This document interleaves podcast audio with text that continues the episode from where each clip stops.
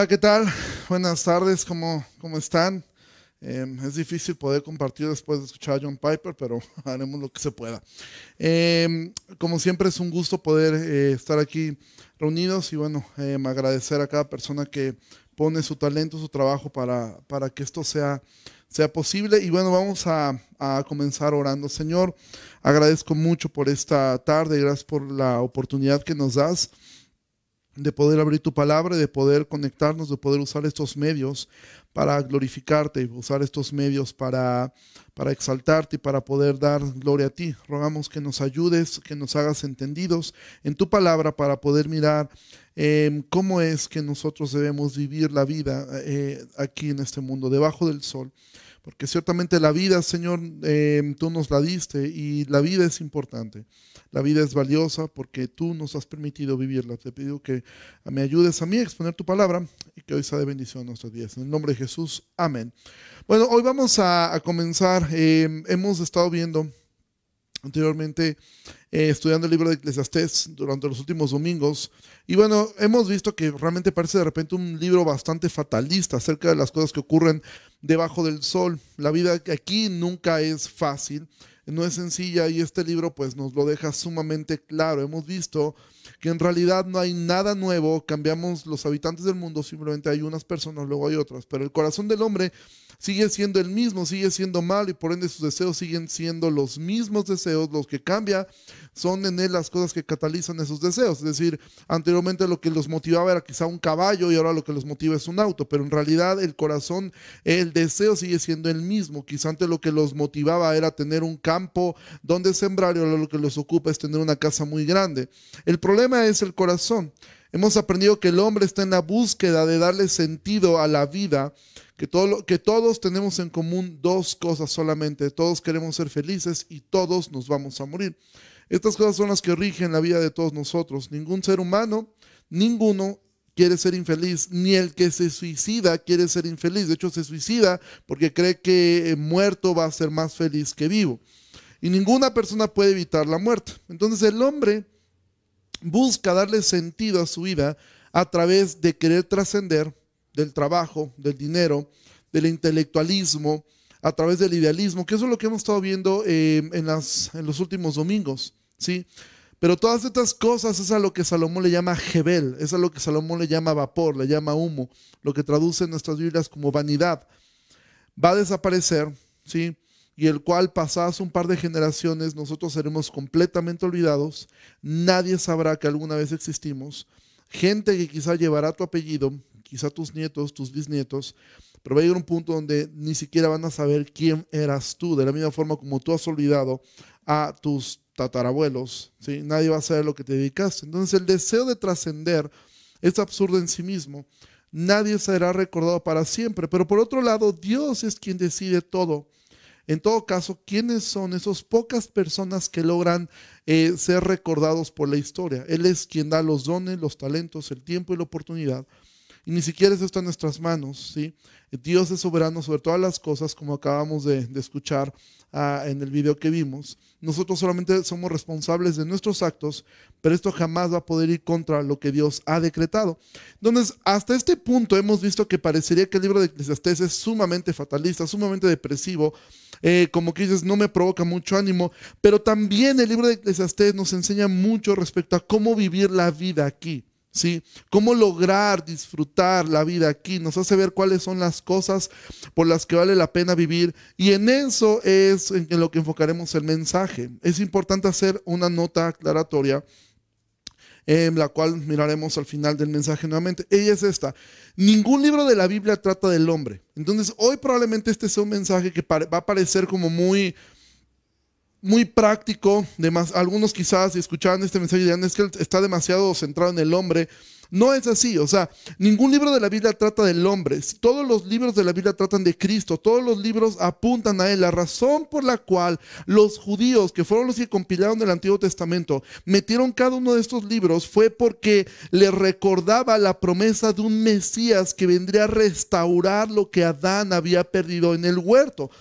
Todos y cada uno de los libros nos hacen ver la necesidad de Jesús, quien es el único que puede darle sentido a la vida debajo del sol y es el único que puede darnos realmente vida eterna.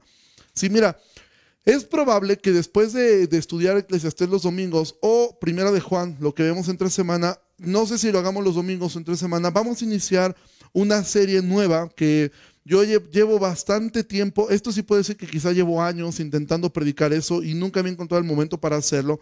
Y es una serie que yo he titulado El Evangelio según Salomón, el cual está basado en Cantar de los Cantares. Eh, algunos han llamado el libro de Cantar de los Cantares el manual de Dios sobre el matrimonio. Pero si el matrimonio es una parábola de la unión de Cristo con su iglesia, entonces Cantares trata de eso, trata de Cristo, el amor de Cristo por su iglesia. ¿sí? Em, los judíos no se equivocaron al poner este libro en el canon, ¿sí? Eh, entonces, si, si, Cantar de los Cantares, por ejemplo, no trata de Cristo, pues entonces tenemos el único libro antropocéntrico. O sea, es como si Jesús hubiera dicho, eh, revisen las escrituras, que hablan de mí, menos cantares porque ese pues, trata del matrimonio, ¿no? Entonces sería un libro que realmente no tendría ningún uso para los solteros o las personas que nunca se casarán. Si el libro trata del matrimonio, pues entonces para un soltero o para una persona que nunca se va a casar, ese libro no le serviría de nada porque es un libro entonces que trata del matrimonio. Evidentemente está hablando de un matrimonio, pero eh, el libro apunta a Cristo. De hecho, los puritanos, algunos puritanos llamaban Cantar de los Cantares el lugar santísimo del Antiguo Testamento, pero bueno, eso en algún momento lo veremos Eclesiastés de la misma forma nos apunta a la necesidad de ese Mesías que daría sentido a la vida debajo del sol. Un sentido que no lo puede lograr ni el intelectualismo, ni el dinero, ni el idealismo, ni nada fuera de Dios. Entonces, Eclesiastés apunta a Cristo, apunta los judíos deciden poner Eclesiastés dentro del canon porque ese libro les recordaba su necesidad de un Mesías que le diera sentido a la vida, porque Salomón había descubierto que nada en este mundo realmente podía dar sentido. Y Salomón en todo el libro nos menciona básicamente cuatro cosas que pueden traer disfrute a la vida debajo del sol, ¿sí? Que son disfrutar de tu trabajo, aceptar los cambios, la amistad sincera y el matrimonio. Hoy vamos a ver los primeros dos puntos solamente. Yo pensé que me iba a dar tiempo de ver los cuatro, pero este mensaje sería muy largo si viéramos los cuatro puntos. Ahora, pudiera parecer un tanto difícil de aceptar, sobre todo la primera, que el trabajo es una fuente de alegría, pero de hecho es de lo que Salomón más veces dice que trae alegría. ¿sí? Em, aunque Salomón ha llamado varias veces al trabajo aflicción de espíritu, lo que, eh, eh, lo que se hace aquí abajo del sol, y es aquí donde la parte de Eclesiastés también veremos eh, qué es lo que habla la Biblia respecto al trabajo. Entonces vamos a mirar nuestro primer punto y que es el punto más eh, largo, es el punto donde vamos a ocupar más tiempo. Y de verdad yo te animo a algo. Realmente creo que esto es sumamente importante para nuestra vida eh, como cristianos, porque de todas las cosas que Salomón pudo decirnos, quizá esta es la que más nos cuesta asimilar, ya que siempre relacionamos el trabajo con algo que generalmente no queremos hacer o que hacemos porque realmente pues, no nos queda de otra, ¿no? Realmente son pocas las personas que trabajan en lo que soñaron trabajar. La mayoría hace lo necesario para tener, para vivir. Y mira, vamos ahí a Eclesiastés 2, versículo 24.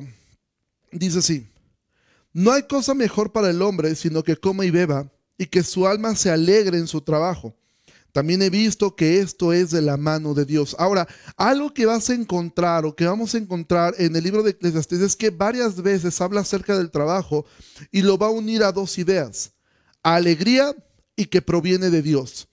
E, esta es la parte de la conclusión, esto que acabamos de leer es la parte de la conclusión del discurso introductorio de Salomón. Salomón deja en claro que solo Dios puede dar ese disfrute sobre el trabajo. Vamos al capítulo 3, versículo 12.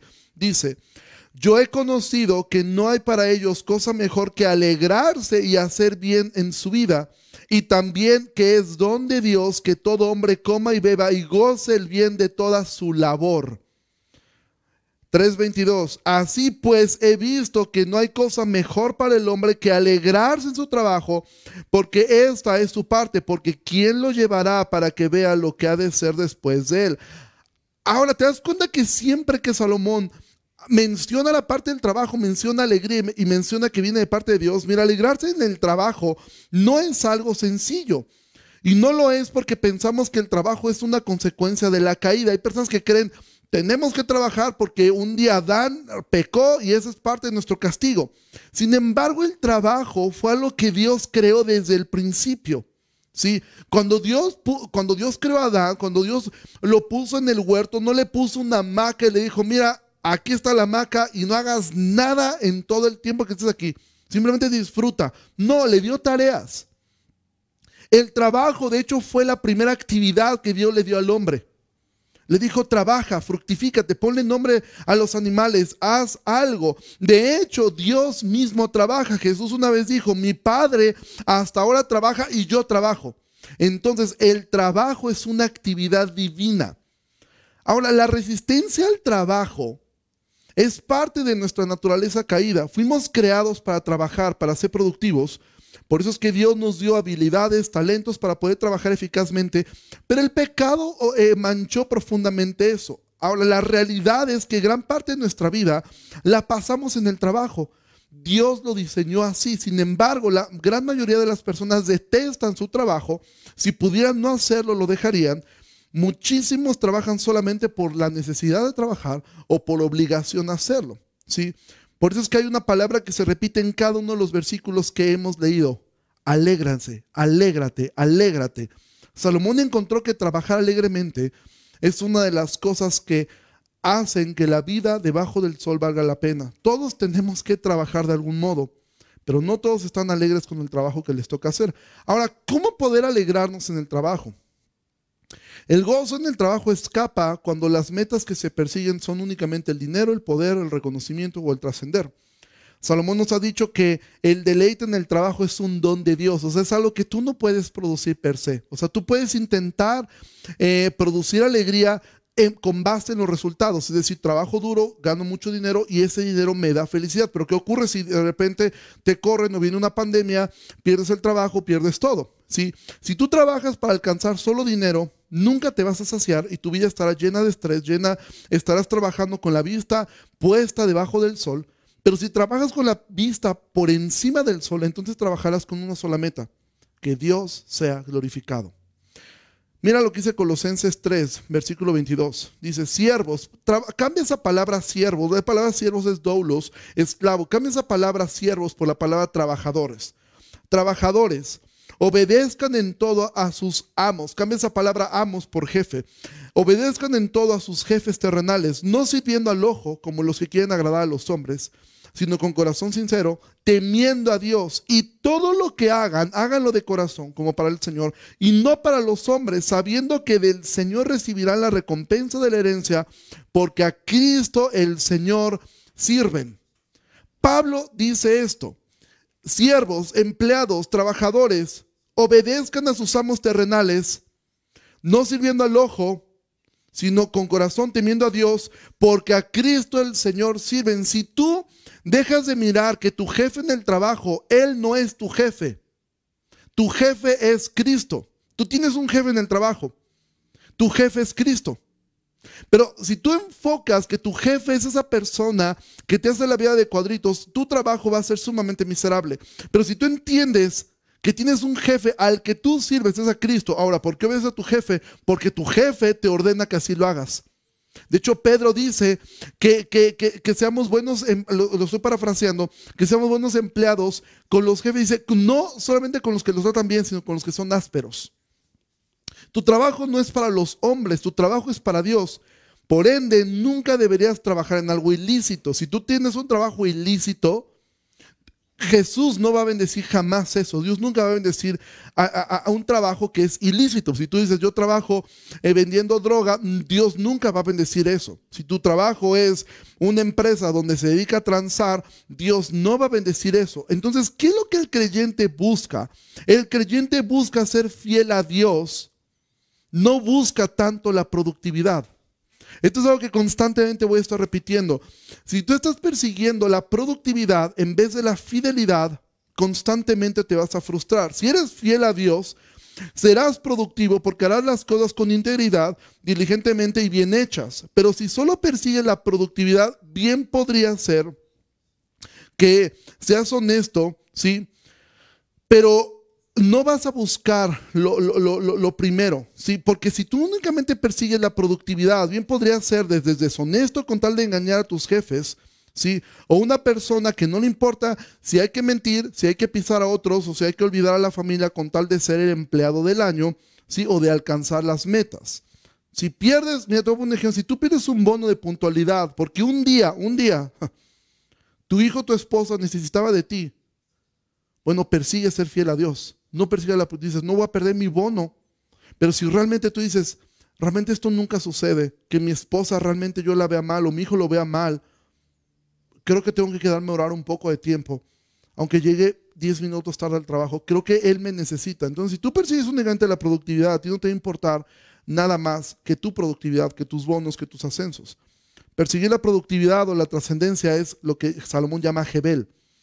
Ser fiel a Dios trae bendición real. Mira, Eclesiastés 5:18 dice, He aquí pues el bien que yo he visto, que lo bueno es comer y beber y gozar uno del bien de todo su trabajo con el que se fatiga debajo del sol, todos los días de su vida que Dios le ha dado, porque esta es su parte. Asimismo, a todo hombre a quien Dios da riquezas y bienes y le da también facultad para que coma de ellas y tome su parte y goce de su trabajo, esto es don de Dios, porque no se acordará mucho de los días de su vida, pues Dios le llenará de alegría el corazón. ¿Te das cuenta cómo Salomón habla del trabajo y siempre hay alegría y un don de Dios? Si tú haces, si tú trabajas conforme a los principios que Dios da, es decir, trabajas siendo fiel a Dios, más que trabajar por lo que el mundo busca, meramente productividad a costa de todo, entonces tú realmente vas a poder poder ser una persona que disfrute la vida aquí. Si entiendes que tu trabajo es parte de tu adoración a Dios, entonces no solo te esforzarás en hacerlo bien, sino que entenderás que hacerlo bien no es el fin, sino el, sino el ser fiel a Dios. ¿Has considerado, cuando hablamos de adoración, a veces pensamos, bueno, adorar a Dios es, algunos han entendido que adorar a Dios es cantar, eso es parte de tu adoración, otros han entendido, adorar a Dios es ofrendar, eso es parte de tu adoración, adorar a Dios es escuchar la palabra de Dios, también es parte de tu adoración. ¿Has considerado que tu trabajo es parte de tu adoración a Dios? Tú adoras a Dios, tú muestras el Evangelio a través de cómo haces tu trabajo. Mira, la excelencia no es el fin. El fin, el fin es ser fiel a Dios. Muchas veces en la búsqueda de la excelencia tendemos a maltratar a otros, a humillarlos y pudiera ser que el resultado sea magnífico, pero a Dios no le agrada, no le agrada más eh, eh, eh, el que tú hagas las cosas. Dice la Biblia que Él se deleita más en la obediencia, no en los sacrificios. Lo que a Dios le agrada es que tú seas obediente, que seas fiel, no tanto en los sacrificios que hagas. Es obvio que todos debemos esforzarnos y si una persona no se aplica, es mejor buscar a otro que esté más comprometido, pero mientras eso sucede, yo siempre debo reflejar a Cristo, su carácter piadoso, y no intentar cambiar al otro a punta de gritos y humillaciones, sino cambiar yo. Hay personas que dicen, mira, el fin justifica los medios, pero para Dios los medios que uses son igual de importantes como el fin que persigues. Si usas los medios del mundo, que tu, que tu motivación sea sacar al campeón que hay en ti o dejar de lado a la familia con tal de trascender, entonces tú estarás logrando un fin que no es más que Jebel, que no trascenderá a la eternidad, sino que se usará en tu contra, porque lo único que mostraste fue un amor propio, un egoísta que nunca pensó en el prójimo, sino en sí mismo. Entonces te das cuenta que en sí la productividad a Dios no le interesa tanto, a Dios lo que le interesa es que tú seas fiel. Ahora, por otro lado, hay personas que hacen mal su trabajo, pero hay personas que lo hacen muy bien, pero que han convertido el trabajo en un ídolo. Y el trabajo se ha, convertido en un ídolo, ¿sí? Eh, y probablemente algunos de ustedes estaban escuchando estos primeros puntos y es qué bueno que eh, se tocó este tema, a ver si entienden los flojos que no se esfuerzan y nada más se la pasan quejándose de la situación. Dices, qué bueno que se tocó este tema. Ciertamente la pereza es un pecado, pero también el trabajo puede convertirse en un ídolo. ¿Y cómo puedes tú darte cuenta si tu trabajo se ha convertido en un ídolo? Bueno, yo te voy a dar algunos, algunos puntos que he aprendido. Bueno, si tu trabajo es la fuente principal de tu satisfacción, tú tienes un ídolo. Es decir, si perdieras este trabajo, imagina esto, eh, y a algunos les ha ocurrido, algunos quizá han perdido el trabajo que tienen. en este tiempo de pandemia. Y si tú perdiste tu trabajo y dices, yo no acepto otra cosa, nunca voy a hacer nada que no me apasione, ¿sí? Y por ende prefieres no trabajar a hacerlo en algo que no te guste, bueno, entonces tú tenías un ídolo. Lo que Dios quitó fue un ídolo. Dices, yo jamás voy a trabajar de algo que no me guste, ¿sí? Yo nunca voy a hacer algo que no me gusta hacer porque no de balde estudié y tengo una maestría, tengo un doctorado, hice tal por cual para terminar trabajando en algo que no me guste. No, Señor, yo únicamente trabajo en lo que me guste, si no, no trabajo. Bueno, entonces tienes un ídolo. Porque tu trabajo es lo que te da satisfacción. Entonces tú no entiendes que probablemente Dios, mira, eh, eh, yo he conocido gente que en algún tiempo trabajó en gobierno y no se pueden mirar haciendo otra cosa que no sea en gobierno. ¿Por qué razón? Porque ellos ya se han preparado en eso y probablemente Dios los quiere librar de algo, pero dicen, no, Señor, yo voy a trabajar allí y si no es ahí, entonces no muevo un dedo, porque mi satisfacción viene de mi trabajo. ¿Sí? Y créeme que cuando yo predicaba esto, lo, hablaba, lo ponía hacia mi propia vida. ¿Sí? ¿Qué pasaría si un momento eh, eh, eh, yo perdía el trabajo? yo me hacía esta pregunta, ¿perdería mi identidad? O sea, mi identidad es mi trabajo. O sea, soy pastor y yo no puedo hacer otra cosa más que esto. No, todos nosotros tenemos que entender algo.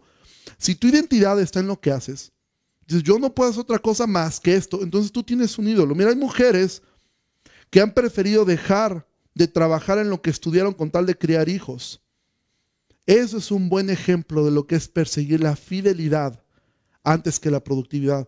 De decir, ok, yo necesito dedicarme a mis hijos. Yo quizá tengo una carrera, tengo una profesión, voy a dedicarme a mis hijos. Mi esposo puede trabajar, yo puedo hacer esto. Que otras mujeres dicen, no hombre, jamás en la vida, si no de balde estudié, me preparé como para terminar criando hijos. Se les hace, ¿Por qué? Porque el enfoque está en voy a perseguir la productividad, no el llamado que Dios me dio como mujer. Amada hermana, si tu deseo era triunfar en la vida, está bien. Pero hubieras pensado eso antes de casarte y tener hijos. Porque casada y con hijos, tu llamado principal es, tu casa son tus hijos. Otra cosa como te puedes dar cuenta que el trabajo es un ídolo, ¿sí? Si tu trabajo consiste o su finalidad es hacerte tú de un buen nombre, ¿sí? Mira, no hay nada malo en trabajar duro y hacer bien el trabajo, como hemos visto. Todo lo que hacemos debemos hacerlo para la gloria de Dios. Pero si tu meta es que otros te alaben por lo bien que haces tu trabajo, si eres incorrectamente, eh, si eres incorrectamente competitivo, si todo el tiempo estás compitiendo, compitiendo, compitiendo con otros, otros todo el tiempo, mira, la, eh, la, competencia es buena, sí, pero debería ser siempre contra, contra ti mismo. En darte cuenta si estás esforzándote lo suficiente, si estás haciendo las cosas persiguiendo la fidelidad, no olvidando, no, no pisando eh, eh, lo que, las cosas importantes, ¿sí? Entonces, lo que realmente queremos muchas veces es que otros te vean que eres mejor que otros no haces las cosas para Dios, realmente las haces para ti mismo. Entonces tu trabajo es un ídolo. Si tu trabajo consiste también en querer hacer una diferencia en el mundo, si dices yo quiero hacer una diferencia en el mundo, ¿sí? esto es algo que hemos hablado constantemente y es algo eh, que los que nos dedicamos al ministerio quizá podríamos eh, eh, involucrarnos o pensarlo más. ¿sí? Y eso me refiero a los que estamos de tiempo completo, como también personas que están trabajando dentro del ministerio. A veces queremos, es que lo que yo hago sí es importante, porque esto va a cambiar el mundo, esto está cambiando el mundo. Puede llevarte a dejar de lado responsabilidades primarias como el estar con tu familia por estar de lleno en la obra de Dios para cambiar el mundo. Y cuando los resultados no llegan, se llena de frustración el corazón, nos enojamos y mandamos todo a volar. Entonces lo que teníamos era un ídolo. ¿sí? O sea, hice de mi ministerio, de mi trabajo, un ídolo porque pienso que esto es tan importante que es más importante que mi familia, es más importante eh, eh, que, todo lo demás, porque mi trabajo así lo demanda y yo tengo que cambiar el mundo, porque mi trabajo es tan importante que estoy haciendo un cambio en el mundo. Y entonces me olvido de todo porque empiezo a perseguir la productividad en vez de la fidelidad. Nunca persigas el ser productivo por encima de ser fiel a Dios. A Dios nunca lo vamos a sorprender con nuestros resultados. Dios lo que espera es que nosotros seamos fieles. Esfuérzate, haz todo lo mejor que puedas, compite contra ti mismo para que Dios se exalte. ¿Por qué debería ser contra ti? Porque estás mirando, bueno, Dios me dio habilidades, talentos, voy a llevarlos hasta todo lo que pueda hacer, pero siempre persiguiendo el ser fiel a Dios, el decir, estoy bien con Dios, estoy bien con mi familia, ¿sí? con mi esposa, con mis hijos, y, ahora, y, hago todo mi trabajo, pero no conviertes en tu trabajo en un ídolo, porque eso será perseguir Jebel, perseguir eh, el viento, no hacer... Y mira lo que dice eh, Tito capítulo 2, versículo 9. Recuerda, cambia la palabra cielos por trabajadores y amos por jefes. Exhorta a los empleados, siervos, a que se sujeten a sus amos, jefes que agraden en todo, que no sean respondones, no defraudando, sino mostrándose fieles en todo, para que en todo adornen la doctrina de Dios, nuestro Salvador. Hacer bien tu trabajo, disfrutarlo porque sabes que Dios te lo dio, no hacer un ídolo de Él, entendiendo que tu identidad no está en lo que haces, sino tu identidad está en Cristo, te llevará a hacer las cosas para Dios y tu meta es que el Evangelio de Cristo sea adornado. Es decir, sea atractivo a otros cuando sepan que la razón principal por la que tú haces bien tu trabajo no es el dinero, no es que quieres un ascenso, ni siquiera es que tu familia se sienta orgullosa de ti, sino que lo haces bien porque tu jefe es Dios y haciéndolo bien adoras a Dios, entonces otros podrán mirar que Cristo cambia las cosas y que Cristo es hermoso. Todos tenemos que trabajar. Salomón miró eso y supo que quienes lo hacen bien y por las razones correctas encontrarán alegría debajo del sol. Porque gran parte de nuestra vida, amado, lo vamos a pasar y lo tenemos que pasar en el trabajo. Eso es parte de nuestra vida. Y ocupé mucho tiempo en este punto del trabajo porque es algo que Salomón constantemente repite en Eclesiastés. ¿sí? Estos son textos que se repiten constantemente en el libro de Eclesiastés. Mira, el versículo 20 eh, del capítulo 5 de Eclesiastés dice así, porque no se acordará mucho de los días de su vida, pues Dios le llenará de alegría el corazón, en lo que leímos respecto al trabajo. Te quiero leer la nueva traducción viviente, traduce este texto con un poco más de riqueza, dice así, a esas personas, eh, ¿a qué personas? A las que trabajan disfrutando de su trabajo, que Dios les da alegría, es un don de Dios a, a esas personas Dios las mantiene tan ocupadas en disfrutar de la vida que no pasan tiempo rumiando el pasado. Y esto nos lleva al segundo y último punto. Otra cosa que ayuda y que suma que disfrutemos la vida es que aceptemos los cambios. El hacer bien tu trabajo, el hacerlo con la mira en Dios, te mantendrá ocupado, dejando de rumiar el pasado. Mira, ahora vamos a Eclesiastés capítulo 7, versículo 9. Dice así, no te apresures en tu espíritu a enojarte, porque el enojo reposa en el seno de los necios. Nunca digas cuál es la causa de que los tiempos pasados fueron mejores que estos, porque nunca de esto preguntarás con sabiduría. Mira, una de las cosas que mayormente impiden el disfrute de la vida debajo del sol es el enojo. Mira, hay personas que están tan enojadas eh, que están enojadas y sienten que la vida les debe algo y te lo quieren cobrar a ti. ¿sí? Y parece que los demás tenemos que pagarle la deuda que la vida tiene con ellos. El enojo, el no poder controlar nuestro carácter, sino ser controlados por el enojo, y esas decisiones que tomas enojado o resentido siempre van a ser malas porque no vienen de una búsqueda de Dios, sino de esa búsqueda de felicidad en dejar de hacer ciertas cosas, dejar de ver a ciertas personas o dejar de asistir a ciertos lugares. Y piensas, eso me va a hacer feliz. Porque ya descubrí que lo que me trae infelicidad es el trabajo que tengo, me trae infelicidad que antes de ese trabajo yo estaba contento, antes de esta relación yo estaba contento, antes de esto yo estaba contento. Entonces me enojo y en mi enojo mando a volar todo, no consulto a Dios, sino que lo hago porque estoy buscando la felicidad a mi manera. Y esas decisiones, eh, el enojo, según Salomón, es el distintivo de los necios.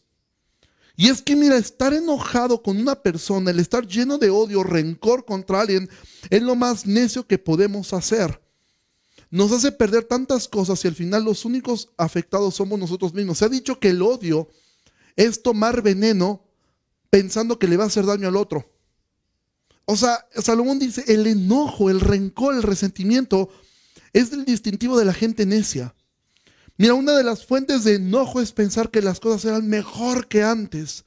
El aferrarse al pasado no es una buena, no es un ancla buena, porque el mejor tiempo que tenemos es el ahora, es el que podemos vivir. Mira, aceptar los cambios que Dios permite o aceptar las consecuencias de nuestros errores, entender que Dios los ha perdonado y que debemos vivir la vida con la meta de glorificarlo a Él, hace que podamos disfrutar la vida aquí abajo, pero nosotros nos aferramos tanto al pasado. Todos nosotros pensamos, y a veces esta nostalgia del pasado, que decimos, es que antes, mira, algo que ocurre eh, comúnmente en las iglesias es que antes las canciones eran tan bonitas. Yo me acuerdo que antes lo hacíamos así. Es que cómo no lo hacemos de esta forma. De la misma manera, es que cuando era niño, eh, qué bonito era cuando era niño, qué bonito era esto, qué bonito era antes, qué bonito. Y todo el tiempo estamos rumiando el pasado. Y Salomón dice, no digas cuál es la causa que los tiempos pasados fueron mejores que estos. El tiempo pasado no es mejor que este por una sola razón, porque ya pasó y porque no puedes hacer absolutamente nada para volver el tiempo atrás y volver a vivir eso. Nunca creas que el tiempo pasado era mejor. Nunca pienses que esto era lo mejor y que ahora estás viviendo mal porque perdiste algo en el pasado. Por eso Pablo dice, no pretendo haberlo alcanzado yo ya, pero una sola cosa hago, olvidando ciertamente lo que queda atrás, me extiendo hacia adelante al supremo llamamiento en Cristo. Vivir volteando hacia atrás fue lo que hizo la esposa de Lot. Cuando salen de Sodoma y de Gomorra, ella voltea porque dice, te estoy dejando tanto y se queda petrificada ella. Nunca es sabio estar mirando al pasado. Si tú perdiste algo por consecuencias tuyas, ya no voltees al pasado. Si algo te fue quitado por soberanía de Dios, ya no voltees al pasado y no estés rum, es que mi trabajo anterior era mejor, es que esto era mejor, es que antes, los tiempos de antes, es que antes, mira, los tiempos de antes eran igual de malos que los tiempos de ahora. Y los tiempos futuros. Y mira, ¿sabes qué va a ocurrir? Que tus hijos van a mirar y van a recordar estos tiempos y decir, es que esos tiempos eran mejores porque nunca estamos satisfechos con nuestro presente. Porque nuestro presente nos asusta, nuestro presente nos reta, nuestro presente nos hace tomar decisiones, nuestro pasado ya no podemos hacer nada. Eclesiastés 7:14. Y con este texto vamos a terminar. El día del bien goza del bien y en el día de la adversidad considera. Dios hizo tanto lo uno como lo otro, a fin de que el hombre nada halle después de él. Lo vuelvo a leer. En el día de bien goza del bien y en el día de la adversidad considera. Dios hizo tanto lo uno como lo otro. Mira, Dios hizo el día bueno y Dios permitió el día adverso. Fue Dios. Esta pandemia que estamos viviendo fue Dios. Fue la idea de Dios. Dios lo permitió. Dios permitió que ahora vivamos días adversos. Dios lo permitió. ¿sí?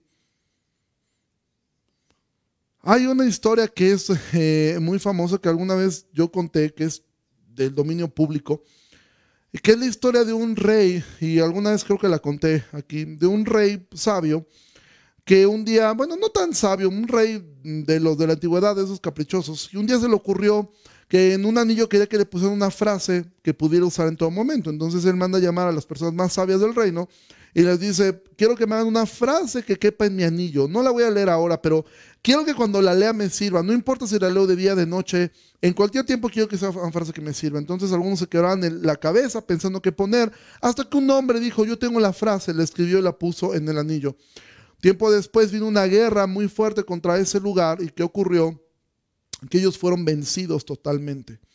Este, este rey sale huyendo Y cuando está desolado, está eh, eh, angustiado, perseguido, a punto de que, lo, de que los atrapen, recuerda lo del anillo y entonces saca ese pequeño papelito y lo lee. Y la frase que tenía escrita era, esto también pasará. Entonces eso lo llena de ánimo y entiende, bueno, esta situación difícil va a pasar. Entonces recobra ánimo, reúne a su ejército, vuelve a pelear la guerra y gana. Y, cuando es recibido en la ciudad con, eh, eh, eh, con aplausos y todo, entonces él está contento, manda a buscar al anciano que hizo esa frase y le dice, qué bueno que lo escribiste, porque ¿cómo me sirvió? Y entonces el anciano le dice, rey, vuelve a leer ese texto, porque esto también pasará. La vida no es ascendente. ¿Sí? La vida no es una, un camino recto hacia arriba. La vida es como un viaje de aquí a Chicontepec, subidas, bajadas y muchos baches. Curvas por todos lados y peligros a la derecha y peligros a la izquierda. Es difícil la vida aquí abajo. Entonces dice, en el día del bien goza el bien y en la adversidad considera. Debajo del sol, solo una cosa es segura, todos moriremos. De ahí en fuera siempre habrá tiempos buenos, tiempos difíciles. Y ahora mismo nosotros estamos en un tiempo complejo que se ha llevado a muchas personas a perder familiares. ¿sí? y no debemos pensar que el tiempo pasado era mejor. Quizá era más sencillo. Pero este es el día que el Señor ha hecho. Nuevas son sus misericordias y debemos gozarnos y alegrarnos en Él. Entonces, ¿qué, ¿cuál es lo que dice Salomón? Hoy hemos visto las primeras dos cosas. La semana entrante veremos las otras dos cosas que Salomón habla que dan disfrute a la vida debajo del sol, que es la amistad sincera y el matrimonio. ¿Sí? Salomón habla de estas dos cosas y estas son las cuatro cosas que el libro nos dicen. Esto trae alegría debajo del sol. Disfruta tu trabajo, pero solamente lo vas a disfrutar si lo haces buscando glorificar a Dios, buscando que el Evangelio sea adornado a través de ti, buscando que Cristo sea exaltado. Es Dios quien da el don de disfrutar las cosas. Segunda cosa, acepta los cambios. Deja el enojo, deja el rencor, deja el resentimiento. Tercer cosa que veremos la semana que entra, la amistad sincera es muy importante. Y cuarto, el matrimonio son las cosas que Salomón encontró que nos sirven para disfrutar eh, la vida aquí abajo. Ahora, ¿qué harás cuando todo esto pase? ¿Volver a las mismas cosas que estás haciendo ahora? ¿Trabajar solamente? ¿O vas a empezar a buscar adorar a Dios con tu trabajo? Mira, Dios nos creó para ser felices, pero el pecado nos robó eso y solo volviendo a Cristo y entendiendo que solo Él puede darnos descanso a nuestras cargas, a nuestros rencores, a nuestros enojos, nos hace disfrutar la vida debajo del sol. ¿Y qué aplicación práctica podemos darle a este mensaje? Primer cosa, revisa, revisa tu vida, revisa si no has hecho de tu trabajo un ídolo. Vence tu orgullo de pensar, yo no voy a trabajar en otra cosa que no sea lo que estudié. Si Dios te ha cerrado una puerta, esfuérzate pero mientras encuentras lo que tú quieres, trabaja, porque el trabajo es una bendición. Es algo que Dios nos ha dado a hacer. No, si tú encuentras que tu trabajo es lo que te da satisfacción, es lo que te da identidad, ¿sí? Si tú has visto que tu trabajo eh, es lo que te da, buscas que otros piensen que eres mejor, ¿sí?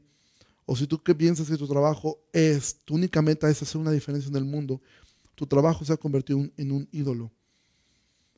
Considera eso, mira tu trabajo y puedes hacer preguntas a tu, si estás casado, pregunta a tu cónyuge. ¿Tú consideras que mi trabajo se ha vuelto un ídolo y trabajas sobre ello? ¿O consideras que rehuyo a el trabajo? Pregúntalo. Dos, acepta los cambios. Acepta que la vida es constantemente cambios, cambios, que de repente hay personas en tu vida que son importantes, de repente desaparecen, de repente aparecerán, reaparecerán, o otras. Acepta los cambios.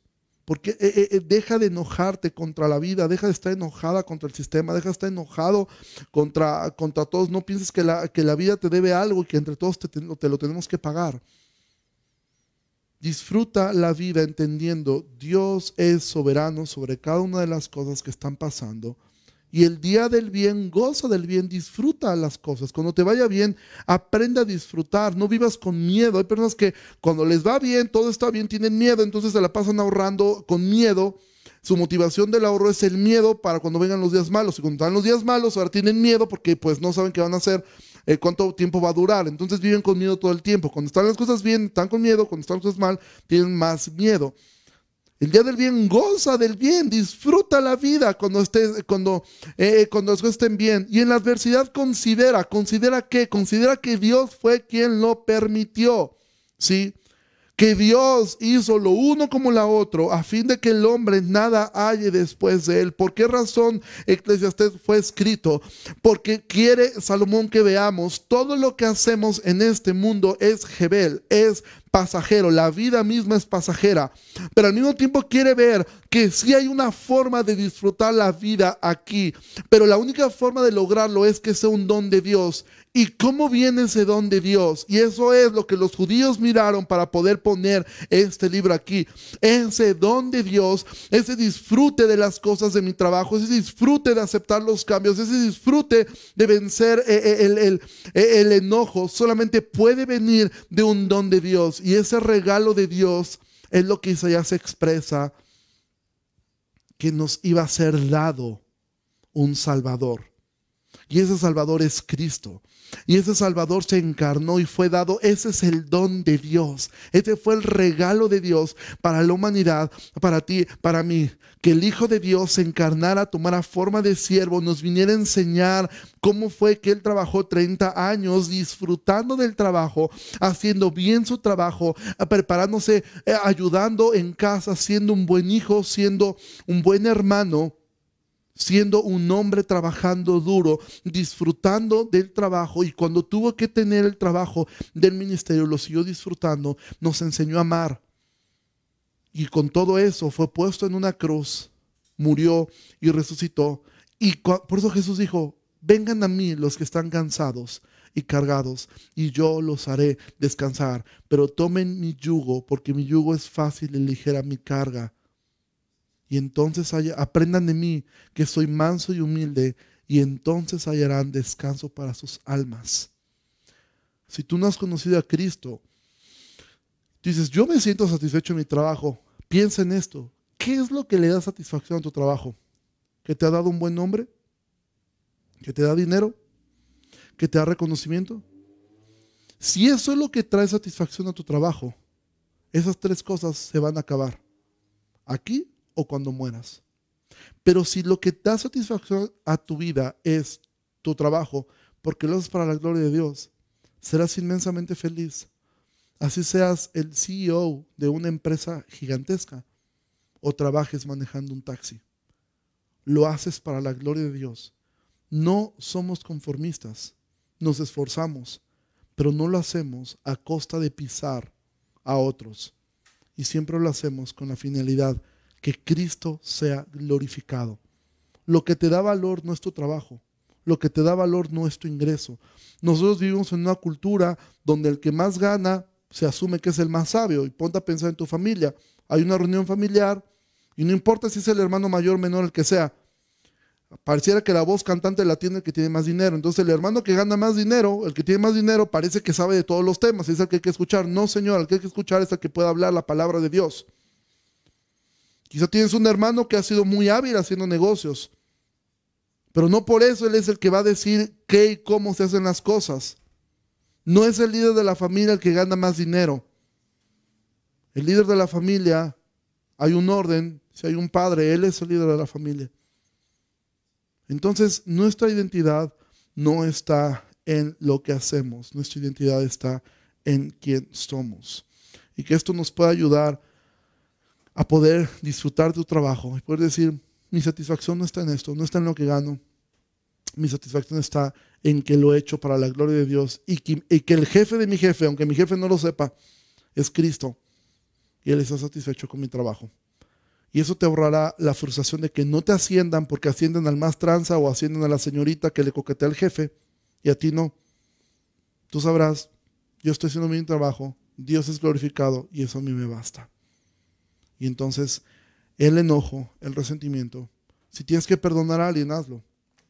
No te tardes en perdonar, porque eso te traerá más dolor solamente. Entonces, vamos a orar y vamos a terminar este tiempo poniéndolo en manos de Dios. Señor, te agradecemos mucho en esta, en esta noche por la oportunidad de escuchar tu palabra.